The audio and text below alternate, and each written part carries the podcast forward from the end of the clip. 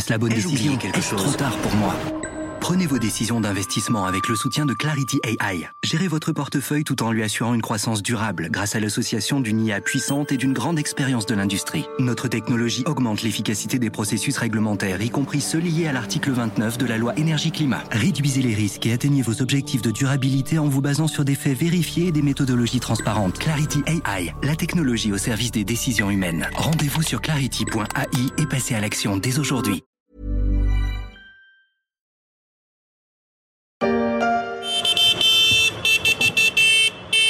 À coup de klaxon, c'est une arrivée tonitruante en tracteur.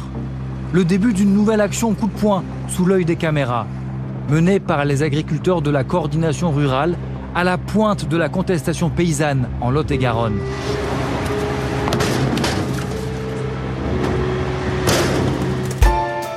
La benne s'ouvre et des dizaines de vieux pneus s'entassent devant un supermarché Leclerc à Agen. Le gouvernement et l'Europe ne sont pas les seules cibles de la colère des agriculteurs. Industriels et distributeurs sont aussi pointés du doigt, comme on l'entend dans ce reportage de BFM TV. Les supermarchés se gavent sur le dos des producteurs. Euh, puisqu'ils vendent euh, nos produits à des prix d'or et, et nous on nous les paye à une misère. Édouard Leclerc se fout bien de notre gueule.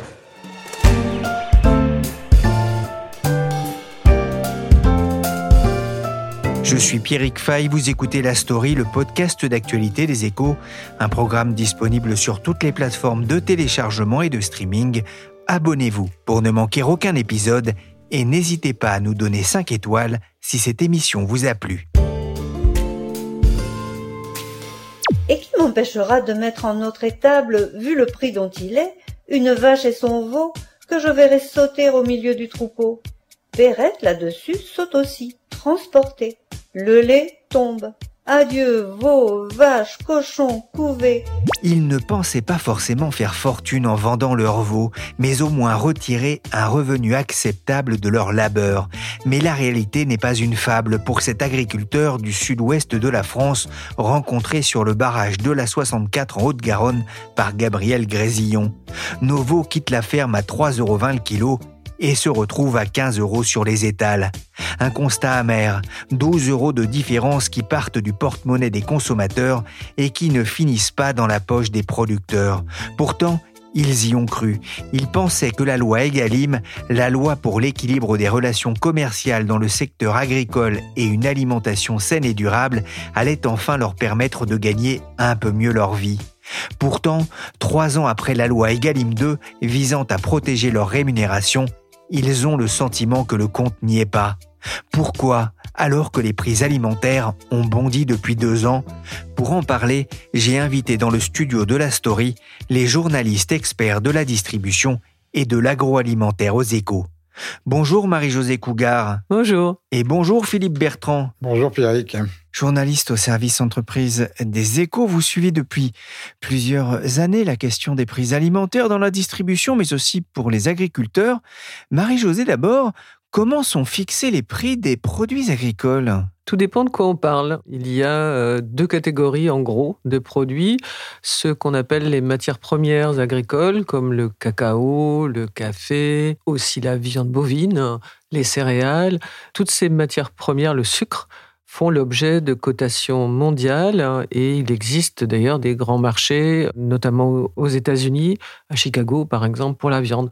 Donc il y a des, des cours mondiaux qui sont très volatiles et ce dont se plaignent d'ailleurs évidemment les, euh, les utilisateurs de, de l'industrie agroalimentaire, puisque là, c'est difficile de planifier euh, ces prix euh, et ils subissent juste les, les à-coups. Mais pour les produits plus saisonniers qui ne sont pas organisés, je pense par exemple aux tomates, aux pommes, aux concombres, comment ça se passe? Est-ce que l'agriculteur peut fixer lui-même son prix de vente? Alors pour ces produits qu'on consomme au quotidien, on va peut-être faire le distinguo entre les marchés et la vente en direct, donc des agriculteurs qui vendent leurs produits, leurs tomates ou leurs, euh, leurs poireaux euh, sur un marché, bien sûr, fixent leur prix puisqu'ils sont en lien direct avec le consommateur. Sinon, s'ils passent par un intermédiaire qui lui-même va vendre, euh, à revendre ailleurs, soit à la grande distribution, soit à Rungis, en général, il est lié par contrat avec son client. Et c'est un contrat qui fait l'objet d'une discussion, d'une négociation. Donc, a priori, dans le contrat, sont définis volume et prix. Cette question qui se pose en ce moment partout en Europe. Y a-t-il un avenir pour notre agriculture? Évidemment, la réponse est oui. Et depuis 2017, nous avons voulu agir pour le montrer. Nous avons créé une assurance récolte pour soutenir face aux aléas climatiques. Nous avons porté les lois EGalim, sans doute imparfaites, mais qui nous ont permis de sortir de la loi LME de 2009 qui donnait les pleins pouvoirs à la grande distribution. Les annonces pour le monde agricole de Gabriel Attal. Jeudi dernier, le Premier ministre a notamment évoqué la loi Egalim promulguée en 2018, suivie d'une deuxième loi en 2021, la loi Egalim 2. Que prévoyaient ces lois, Philippe? Elle a même été suivie d'une troisième loi qui ne porte pas le nom d'Egalim, mais qui s'appelle la loi Descrozailles, mais que tout le monde considère comme une, loi Egalim 3. le principe de la loi Egalim, son objectif, c'est d'améliorer la rémunération des agriculteurs ça s'est fait en, donc, en trois temps. Premier temps, Egalim 1. Là, le législateur s'est contenté de relever de 10% le seuil de revente à perte. En gros, on augmente les marges de 10% sur les produits qui étaient vendus à marge de zéro. Et le principe était de considérer que les distributeurs qui vendaient donc un peu plus cher allaient acheter un peu plus cher à leurs fournisseurs industriels, lesquels allaient payer un peu plus cher la matière première agricole qui rentre dans la fabrication de leurs produits. Le problème, c'est qu'on s'est rendu compte que ce ruissellement ne fonctionnait pas et en tout cas, il n'était pas du tout contrôlable. Donc, le gouvernement a décidé de passer au stade 2, la loi Egalim 2, qui, elle, a pris des mesures beaucoup plus drastiques, notamment une mesure assez simple. Elle a rendu non négociable le coût de production agricole. Pour résumer, vous êtes un agriculteur, vous fabriquez, euh, je ne sais pas, euh, de la farine, vous avez un coût de production X, et eh bien ce coût de production X, ni l'industriel ni le distributeur ne peuvent le négocier. Ils doivent accepter le coût de production que l'agriculteur propose. C'est ce qu'on appelle le prix payé en cours de ferme, hein, c'est ça? C'est ça, exactement. Comment les agriculteurs fixent-ils justement ce prix sanctuarisé et selon quels critères? Évidemment, c'est un peu complexe parce que quand on commence à mettre le doigt dans quelque chose qui ressemble à une économie administrée, on se rend compte que c'est beaucoup plus complexe et difficile que, qu'on l'imagine au départ. En gros, chaque interprofession, l'interprofession de la volaille, l'interprofession du bœuf, etc., fixe un coût moyen. Un coût moyen, une moyenne nationale qui peut varier. C'est un peu un couloir de prix avec un, plus et un moins selon la qualité, la région, le type d'espèce que vous élevez, etc., etc. Et donc, ce coût moyen, c'est un peu une indication. Mais dans la réalité des faits, chaque contrat doit tenir compte du coût de production du fermier, de l'exploitation agricole qui vous vend le produit. Donc, il y a autant de prix de coût de production que de ferme et que d'exploitation agricole. Sachant que le prix moyen déterminé par la profession permet en quelque sorte de vérifier si on est quand même bien dans les clous et si l'agriculteur n'exagère pas un peu son coût de production. Ah, ça paraît simple comme ça, Philippe, sauf que la crise agricole qu'on vient de traverser a mis en avant les, les défauts de cette loi Egalim avec euh, quelques biais. Oui, le biais, c'est surtout la façon de contrôler la prise en compte du coût de production. Partons du principe que ce coût de production, il existe, il est établi par l'agriculteur, on le connaît. Le seul problème, c'est que si vous êtes par exemple un distributeur, vous êtes Carrefour ou Leclerc, vous allez acheter un produit à Bigard si c'est de la viande ou à Danone si c'est du yaourt ou du lait. C'est pas vous qui allez acheter le lait ou le bœuf directement à, l'agriculteur. Hein. C'est Bigard ou Danone, c'est l'industriel. Et donc, en tant que distributeur, vous dites, moi, je veux respecter la loi, donc je demande à mon fournisseur industriel de bien vouloir me dire à quel prix, lui, il achète la matière première agricole pour vérifier que cette matière première est bien sanctuarisée, que le coût n'a voilà, pas été négocié. Le seul problème, c'est que la plupart des industriels ne sont pas très transparents. Alors, c'est un peu une usine à gaz euh, bureaucratique. Il y a trois façons de prouver à quel prix on a acheté la matière première agricole. La première façon, la plus simple, c'est voilà, le fournisseur vous met ses factures, en quelque sorte son compte d'exploitation sur la table et il vous dit voilà, bah, mon produit, il y a euh, X% de matières premières agricoles que j'ai payé tel prix, euh, X% de coûts de transformation avec mes usines, ma main-d'œuvre m'a coûté tant, mon emballage me coûte tant, euh, mes coûts de marketing sont tant. Et donc voilà, on sait tout sur mon produit, sur la décomposition du prix de revient de mon produit. Dans ces cas-là, les choses sont généralement très simples. La deuxième solution est pas mal, mais elle est plus globale. C'est-à-dire qu'on vous donne un prix, le fournisseur industriel vous dit, voilà, mon produit vaut 10, et dans ces 10, la matière première agricole, c'est 3, par exemple. ça, c'est pas mal. Et la troisième solution, et c'est sur cette solution que portent tous les conflits, notamment entre les distributeurs et les industriels, c'est qu'en fait, l'industriel dit, voilà, moi, je veux pas ouvrir mes comptes, je veux pas dire euh, comment je fabrique mon produit, quels sont les différents coûts, parce que je veux pas le transmettre l'information à un client, donc un distributeur, qui possiblement peut donner l'information à l'un de mes concurrents. Ne serait-ce que parce qu'il voudra comparer avec le concurrent. Donc, euh, s'il dit, voilà, moi j'achète la matière première agricole 10 et l'autre il achète 8, on va me dire, ben, pourquoi lui il achète 8 C'est le même produit et vous l'achetez 10. Donc, du coup, la loi a prévu qu'on peut utiliser ce qu'on appelle un tiers de confiance. C'est quelqu'un qui n'est ni le client distributeur ni l'industriel. C'est souvent un commissaire au compte ou un expert comptable qui va boire dans les comptes de l'industriel.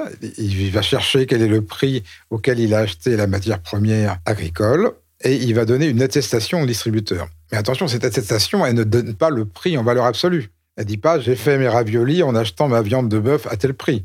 Elle dit dans la part d'augmentation que souhaite l'industriel, par exemple qui souhaite 10% de plus sur ses produits, il y a 30% des 10% qui sont dus à la hausse de la matière première agricole. Point final. Il n'y a pas d'autres précisions. Ces attestations sont souvent données un mois après la fin des négociations commerciales, et parfois même elles ne sont même pas envoyées, disent les distributeurs. Donc ça reste quand même assez flou. En fait, on ne sait jamais vraiment à quel prix la matière première agricole est achetée et si vraiment la loi Egalim est respectée. Elles sont au centre de la colère d'une partie des agriculteurs les lois Egalim. Euh, aujourd'hui, on vend à perte nos cultures. Je pense qu'il faut une refonte complète du système de vente. Le gouvernement l'a reconnu, les règles ne sont pas toujours respectées. Il souhaite désormais sanctionner les mauvais élèves. Les lois Egalim imparfaites, critiquées aussi par certains agriculteurs sur BFM TV, certains pointent notamment les centrales d'achat des distributeurs. C'est une façon de, de, contourner la loi française? Pour être clair, les centrales d'achat européennes donc, achètent au niveau européen. D'abord, il faut savoir qu'elles s'adressent uniquement aux grandes multinationales. Toujours les mêmes, Nestlé, Danone, Unilever, etc. Elles ne concernent pas du tout les PME. La deuxième chose, la loi des Crozailles, dont j'ai parlé tout à l'heure, qui est un peu la loi Egalim 3, stipule que les produits qui sont achetés par les centrales européennes, mais qui sont destinés au marché français, doivent respecter la loi française et donc doivent respecter la loi Egalim qui sanctuarise le prix de la matière première agricole. Donc ça, en théorie, même si vous achetez dans une centrale européenne, vous devez respecter la loi française. Mais bien sûr, les distributeurs comme Leclerc qui est installé à Bruxelles, ou Système U qui est installé avec des associés allemands à Amsterdam, ou Carrefour qui a créé sa propre centrale d'achat à Madrid, eux considèrent que cette loi va contre la réglementation européenne, que on est dans une Europe qui a un marché unique, qui assure la libre circulation des biens et des personnes. Et donc, euh, il n'y a aucune raison de ne pas pouvoir acheter quelque chose en Espagne et de le revendre en France sans respecter les règles spécifiques de la loi française. Le double discours où on dit j'aime les agriculteurs, j'aime les produits français, j'aime la qualité des produits français. Quand on prend, on va chercher une grande part de ces produits à l'extérieur de ces frontières, c'est insupportable et ça suffit. C'est ce que disent aussi les agriculteurs. Et donc de la souveraineté, il faut en faire tous les jours. Et moi, j'en appelle aussi à une forme de patriotisme agricole. Marc Fesneau, ministre de l'Agriculture, pointant du doigt les mauvaises pratiques de certains distributeurs et industriels, il faut faire respecter la loi Egalim 2, alors que certains la contournent en s'approvisionnant dans des pays où la matière première est moins chère et la réglementation moins complexe. La concurrence du poulet polonais, de la tomate espagnole ou de la pomme hollandaise, c'est aussi ce qui a motivé la colère des agriculteurs. Marie-Josée, la loi Egalim 2, c'est une spécificité française, mais on le voit, la colère agricole est européenne. Ne faudrait-il pas en passer par une directive européenne protégeant tous les agriculteurs, quel que soit leur pays? En fait, il faudrait effectivement remettre à plat le fonctionnement de la politique agricole commune et tenter au maximum qu'elle soit véritablement commune pour éviter qu'il n'y ait ces différences de coûts de production d'un pays à l'autre. Mais on n'est pas du tout allé dans ce sens-là, puisque la dernière réforme de la politique agricole commune, celle qui a été votée en 2023 pour sept ans, elle a au contraire limité la politique agricole commune en termes de cadre commun. Et la Commission européenne a demandé cette fois et a donné donc la liberté, mais c'était même une, obligation pour chaque pays membre de présenter son plan stratégique national. Donc au total, on a une Europe avec une juxtaposition de 27 plans stratégiques nationaux avec des différences. A comme doléance maintenant? Le paysan Guetno, sire. Encore? Mais il vient deux fois par semaine maintenant, celui-là? Ils sont toujours en train de se plaindre, ces pecnos. Ah, la colère paysanne n'est pas éteinte. Malgré tout, euh, Marie-Josée, ces lois Egalim ont-elles été protectrices pour les revenus des agriculteurs? Elle a certainement été protectrice dans la première année d'application en 2021. C'était reconnu un peu toutes les productions en ont profité, à l'exception de la viande, par exemple, parce que le, milieu de la viande étant euh, assez rétrograde, hein, en particulier, enfin, je parle de la viande bovine, beaucoup d'éleveurs n'étaient pas sous contrat. Euh, c'est quelque chose qui est en train d'évoluer d'ailleurs, parce que tout à coup, les, abatteurs se trouvent un peu pris à leur euh, propre piège et ils manquent de marchandises. Et donc, pour essayer de se garantir des volumes, ils vont signer des contrats. Mais si on regarde l'évolution du revenu sur trois ans, 2021, le revenu agricole a fait un bond de 53% 53%, c'est énorme. Ça cache des disparités très importantes d'une production à l'autre. Et je peux donner un exemple. Euh, plus 53%, ça porte le revenu à 41 165 euros pour la totalité des, des productions. Si on détaille, ceux qui sont toujours la lanterne rouge du revenu, ce sont les éleveurs de bovins destinés à la viande. Eh bien, les éleveurs de bovins viande ont un revenu de 20 444 euros alors qu'il a augmenté de 53% en 2021. Donc, il faut jamais oublier les disparités, ce que je voulais dire, des disparités extrêmes entre les différentes productions. Je reprends mes bovins viande à 20 000 euros. Les céréales, dans le même temps, euh, sont passées à 57 114 euros. Ce qu'il faut comprendre, c'est pas forcément l'effet de la loi Egalim. Les céréales, par exemple, si quand le revenu bondit, ça veut dire que la cotation mondiale des céréales a bondi, que le blé se vend beaucoup plus cher. Donc, c'est pas l'effet Egalim. Donc, Egalim a contribué, mais il y a d'autres choses qui entrent en ligne de compte. 2022, c'était encore une très bonne année. Donc pour la deuxième fois, une embellie euh, formidable avec un plus 36% selon l'INSEE.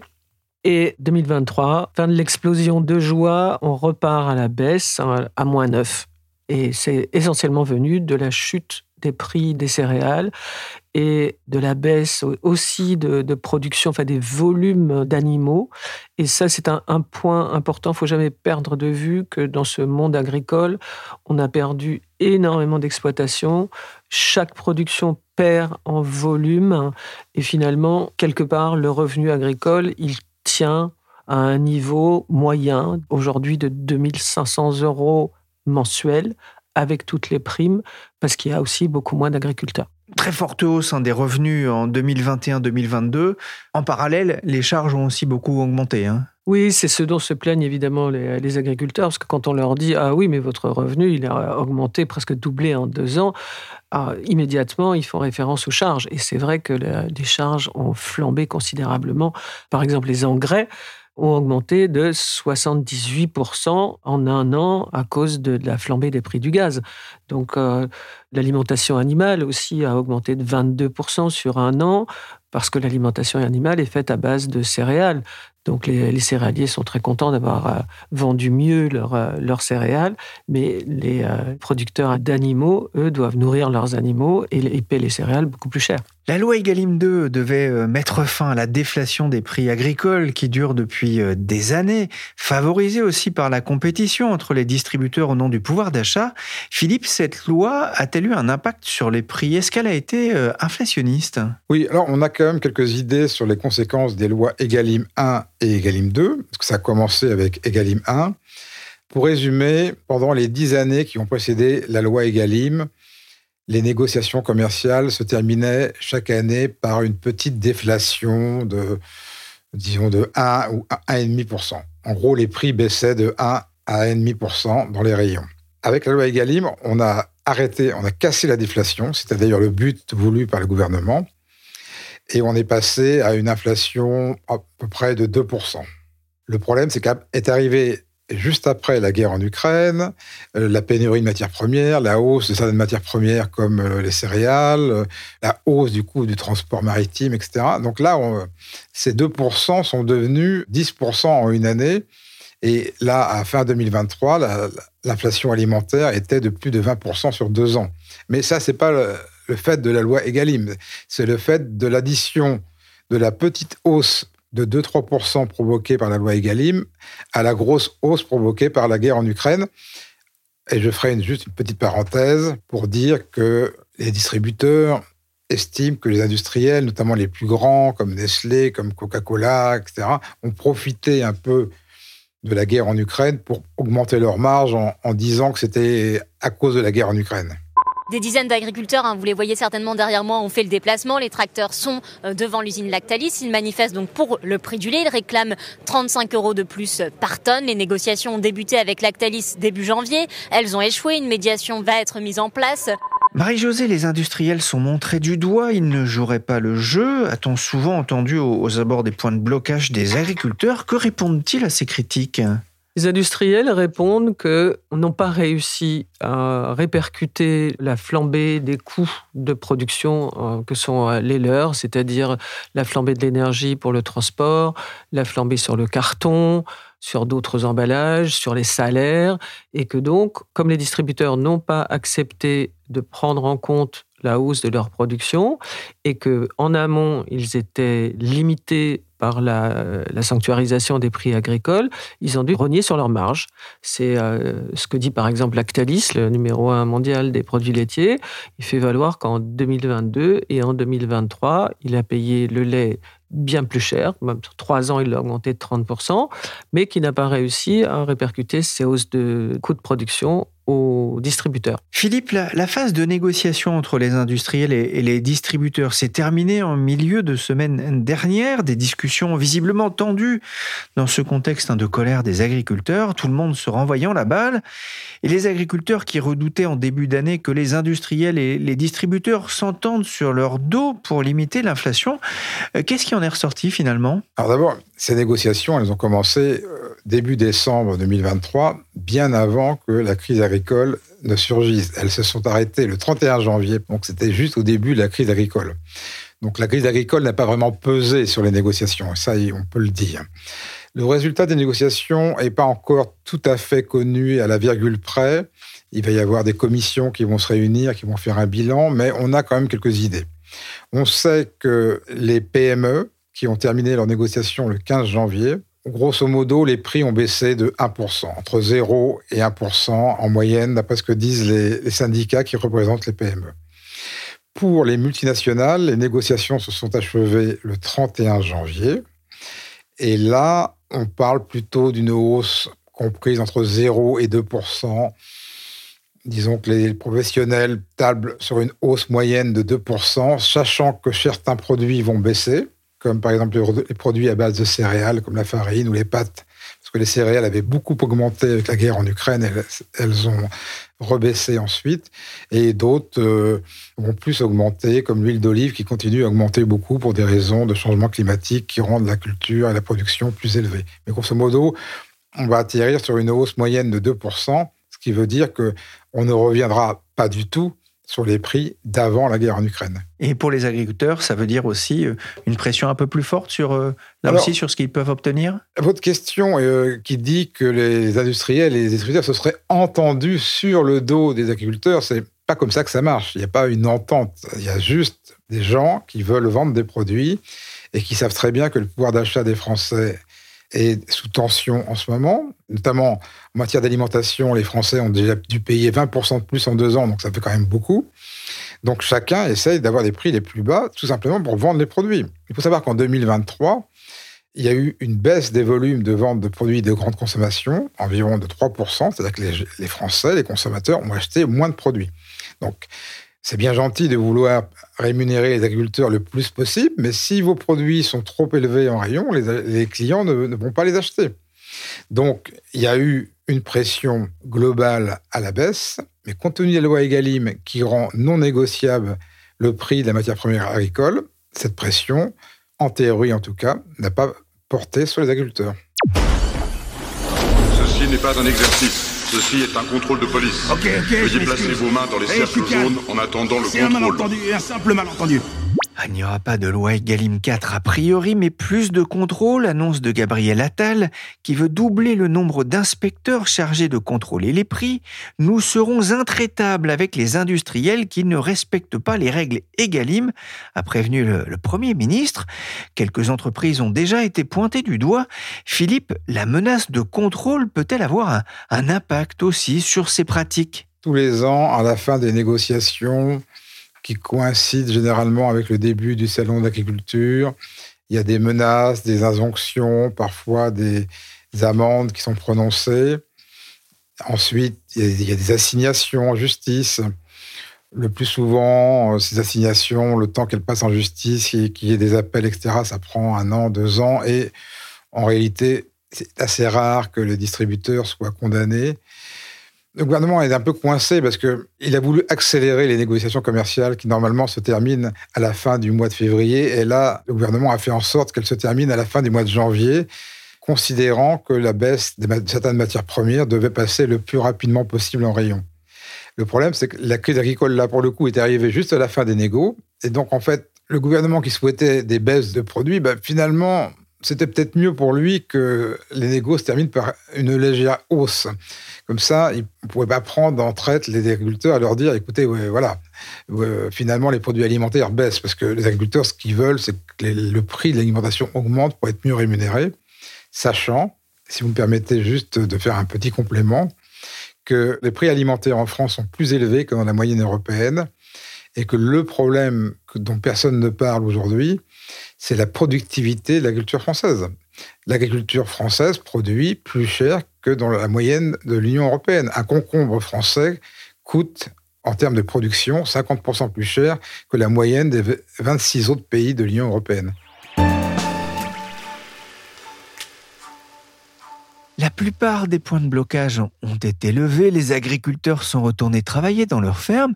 Peut-on dire que la colère est définitivement éteinte, Marie-Josée? Non, c'est difficile sur un mouvement qui est aussi profond de dire que la colère est éteinte définitivement. On voit que les agriculteurs de nombreux pays européens sont sortis et ont sorti leurs tracteurs pour manifester pendant éventuellement des mois pour certains, comme l'ont fait les Néerlandais, les Polonais, les Allemands aussi. Donc je doute que cette colère s'éteigne. D'ailleurs, on a bien vu, après que la FNSEA a donné le mot d'ordre de, lever les, les points de blocage, d'autres syndicats comme la coordination rurale ou la confédération paysanne n'étaient pas du tout sur le même, le même plan, n'étaient pas satisfaits. Je suis obligé de constater que ponctuellement, quand on a fait témoigner des agriculteurs qui étaient affiliés à la FNSEA, souvent ils n'avaient pas tout à fait très bien compris les mesures qui avaient été présentées et ils étaient assez sceptiques. Donc, euh, comme ils ont écouté ce que leur euh, direction parisienne leur a dit, c'est-à-dire de, rentrer chez eux, que ça faisait aussi 15 jours qu'ils étaient absents de leurs exploitations, je pense qu'il y avait une forme de lassitude, tout le monde est rentré chez soi. Mais il y a un autre euh, rendez-vous qui est pris, c'est celui du Salon de l'agriculture à la fin du mois de février. Donc, euh, ils ont dit que l'action n'était pas terminée, qu'elle se transformait et que rendez-vous au, Salon de l'agriculture. Et d'ici là, ils seront passés par les préfectures, voir si les préfets ont commencé à simplifier les normes comme euh, le gouvernement leur a demandé. Merci Marie-Josée Cougar, spécialiste de l'agriculture aux échos, et merci Philippe Bertrand, spécialiste de la distribution, pour cet éclairage sur les lois Egalim. Cet épisode de la story a été réalisé par Willy Gann, chargé de production et d'édition Michel Varnet.